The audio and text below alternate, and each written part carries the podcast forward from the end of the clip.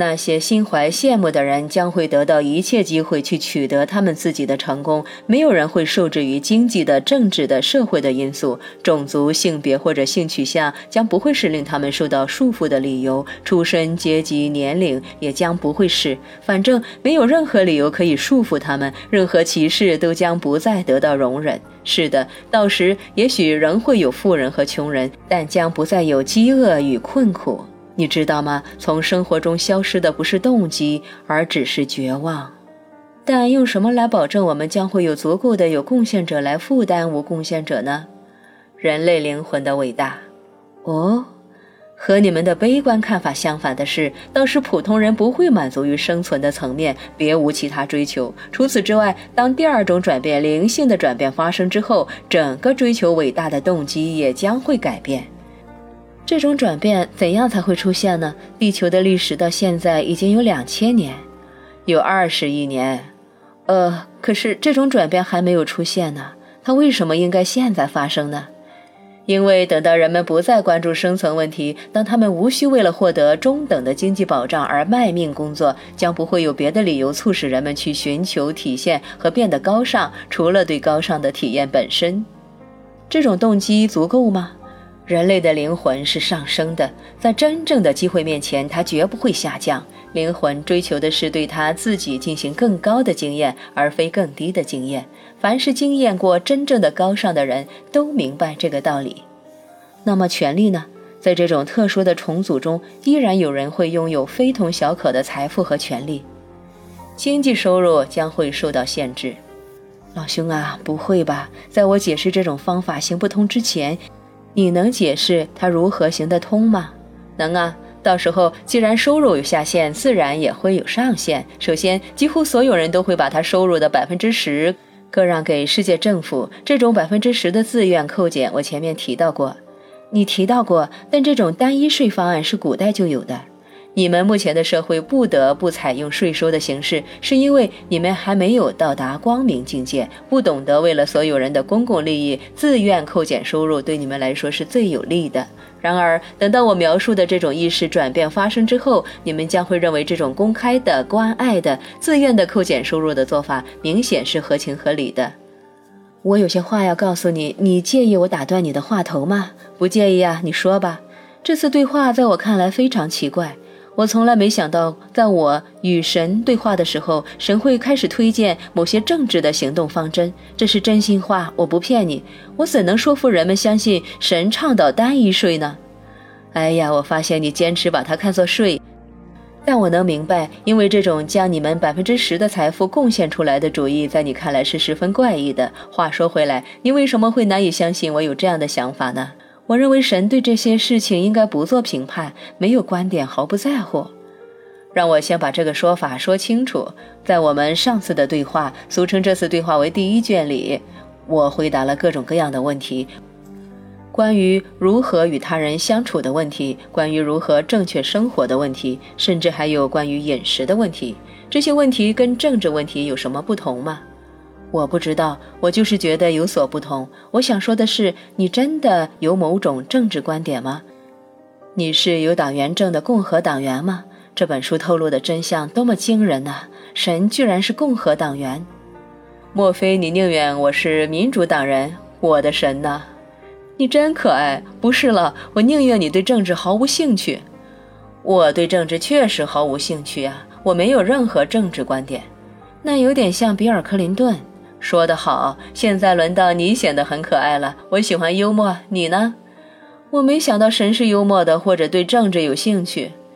你没想到神会跟人相似，对吧？好吧，让我结合这本书和第一卷，再来为你讲讲这个问题。我对你们用什么方式去生活，并没有好恶。我唯一的希望是你们完整的经验到，你们自己就是创造性的生灵，从而也许会认识到你们的真实身份。好啊，这个我懂。你说的这些我都懂。作为创造性的生灵，你说你们想要成为什么人，想要做什么事，而我在这里回答的每个问题，以及我在第一卷回应的每个疑问，都是在这个大前提下被听到和回答的。例如，你在第一卷问了我许多关于如何与他人相处的问题，你记得吗？当然记得啊。那你觉得我的回答很有问题吗？你会难以相信我对人际关系有那样的看法吗？我没想过，我光顾着看答案了。可是你知道吗？我的答案是依据你的问题而给出的，也就是说，考虑到你的欲望是成为这样那样的人，做这样那样的事，有什么办法可以让它实现呢？于是我告诉你办法。是的，是的，是这样的。我在这里也是这样啊。可是我不知道了。我觉得要相信神会说这样些话，比相信神会说那些话难得多啊。你是觉得你很难同意我这里说的某些话吧？嗯。就算你不同意，那也完全没有问题。真的吗？当然，反对神是可以的吗？当然可以啦。你觉得我会怎么做？把你当做虫子来捏爆？我没想的那么远，真的。有史以来，这个世界就一直在反对我。自有时间伊始，几乎没有人按照我的方式去行事。我想这倒是实情。这肯定是实情。要是人们听从我的教导，过去数千年来有成百上千的导师将这些教导传授给你们，这世界会与现在大不相同。所以，如果你现在想要反对我，尽管反对吧。再说了，我也有可能是错的。什么？我说，再说了，我也有可能是错的。哎呀，老兄，你不会把这些都当作福音吧？你是说我不能相信这本书里面的话？等等啊！我想你漏掉了一个很重要的事实，让我们从头说起。所有这些都是你自己搞出来的，好吧？那我真是如释重负。我本来还以为我真的得到了神的指引呢。你正在得到的指引是跟随你的心灵，倾听你的灵魂，倾听你的自我本我。即使某个选择主义或者看法是我告诉你的，你也没有义务去认可。如果你想反对，那就反对呗。这正是这次练习的意义所在。它的意义并不在于用你对这本书的依赖来取代你对其他所有人和所有事物的依赖。它的意义在于促使你去思考，为你的自我而思考，那就是现在的我。我就是思考中的你，我就是大声说出你的想法的你。你是说这份资料并非来自最高的本源？当然是了。然而有件事情你依旧无法相信，你就是最高的本源。